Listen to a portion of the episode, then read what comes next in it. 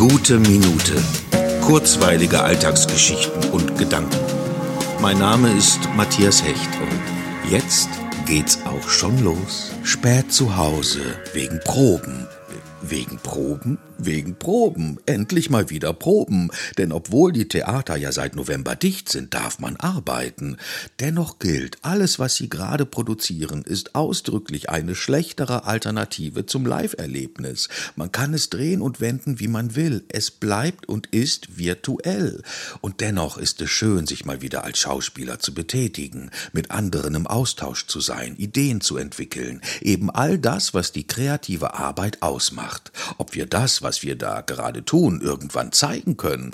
Bestimmt irgendwann. Aber wann, das ist völlig unklar. Es ist ein bisschen wie das Arbeiten unter einer Käseglocke. Aber wenn sich der Deckel dann irgendwann heben wird, kommt nicht nur der feinste, wohlgereifteste Käse zum Vorschein, sondern ganz viel aufgestaute Energie, die sich in unzähligen, exorbitanten Explosionen allüberall in den Theatern ausbreiten wird.